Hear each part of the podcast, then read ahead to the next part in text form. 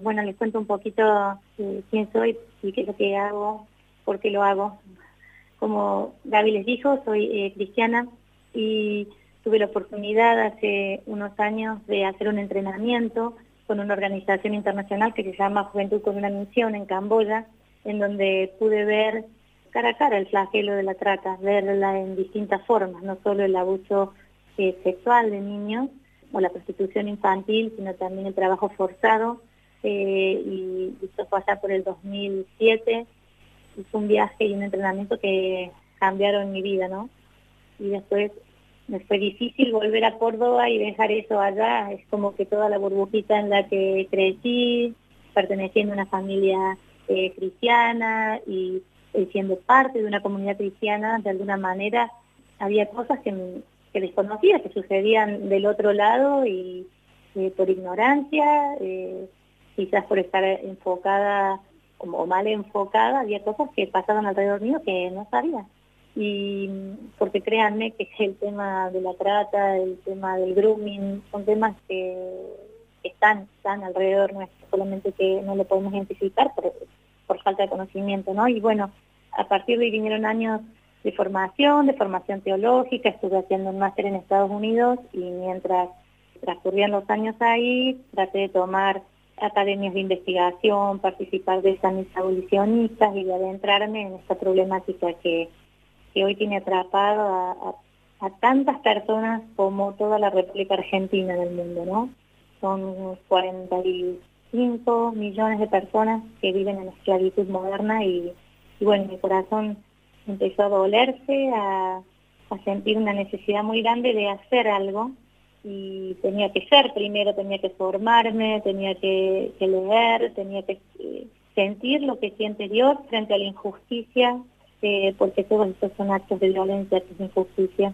Y eh, he tenido la oportunidad de, servir a Dios, como dijiste, en, en, distintos lugares, en Estados Unidos también creando conciencia dentro de iglesias, en el sur de España, participando en la apertura de una casa de acogida para mujeres traficadas, en República Dominicana trabajando para una organización que es puntera en, la lucha contra la trata, se llama Misión Internacional de Justicia en, República Dominicana, creando conciencia dentro de las iglesias y de la comunidad en general sobre este flagelo. Y en Argentina disfruto, es algo que amo, el poder ir a escuelas, a iglesias, a organizaciones, a contar lo que está pasando. Es un tema súper extenso, y puntualmente el grooming, que es eh, lo que nos convoca hoy y, por lo que vos me contactaste, mm. eh, yo entiendo que es la antesala de la, de la trata de personas, y ya que en, Córdoba me he podido enganchar todavía eh, alguna organización que esté peleando este flagelo, empecé a formarme, a, tomar cursos, capacitaciones, y a charlas, y adentrarme en, estos eh, flagelos contemporáneos, ¿no? Mm. Así que te agradezco enormemente la, posibilidad de poder dar estos micros, eh, que espero nos ayuden a, poder em, familiarizarnos con cosas que no conocemos y como dije antes, están cerquita nuestro mm. para poder prevenir, que es un paso súper importante.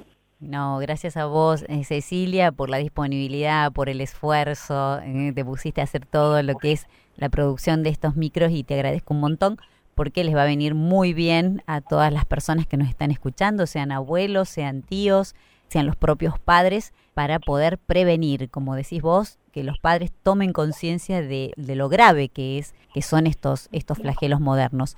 Así que bueno, sin más, te invito a que empecemos a compartir nuestro primer tema en este primer micro que es el grooming.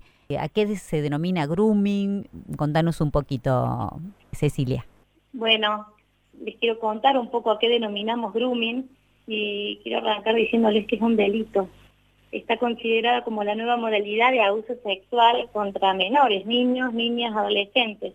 Se lo denomina ASI y consiste en, la acción deliberada de un adulto de acosar sexualmente a menores a través del uso de Internet mediante comunicaciones electrónicas, telecomunicaciones o cualquier otra tecnología de transmisión de datos. Esto lo, lo voy a ampliar un poquito más adelante. Es un término inglés, grooming. ¿Qué significa grooming? Y lo que significa en español, que es acicalando tampoco es un verbo que utilizamos muy comúnmente, así que les quiero decir un poquito de qué se trata esto.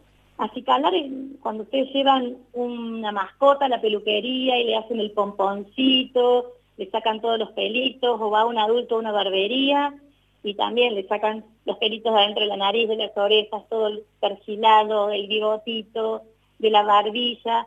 Es, es un proceso, ¿no es cierto?, que lleva tiempo hacer eso. Y en, y en el grooming, acicalar, en este contexto, refiere también a arreglar, hermosear, dejar lista engatusar a una persona en un proceso que conlleva tiempo. Y ustedes se preguntarán dónde se da el grooming, en las redes sociales, en las más utilizadas por todos nosotros, más comúnmente utilizadas, en Facebook, el Instagram, el WhatsApp, y en algunos casos, como yo les conté antes, por qué me metí en este tema, el grooming puede buscar introducir al menor en el mundo de la prostitución infantil, ¿no?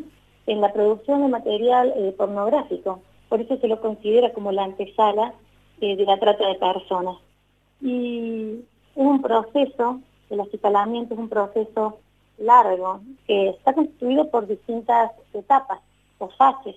La primera es el enganche, ¿no? Y el objetivo que tiene es construir lazos de amistad, lazos emocionales con él o la menor, fingiendo ser un par. Y a esto me refiero un par eh, de edad, no necesariamente de género. De hecho, les voy a contar en, otro micro, pero la primera condena que tiene Argentina sobre grooming es un caso que se constituye en Bahía Blanca en donde el groomer o victimario finge ser un adolescente de 12 años, ¿sí?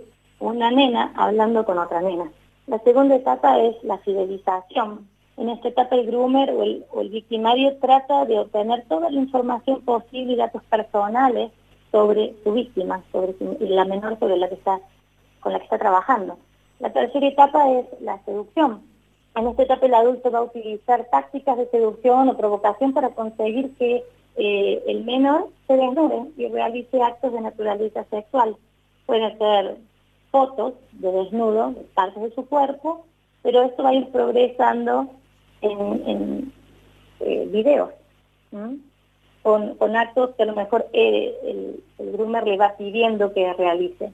Y por último, la cuarta etapa es el acoso.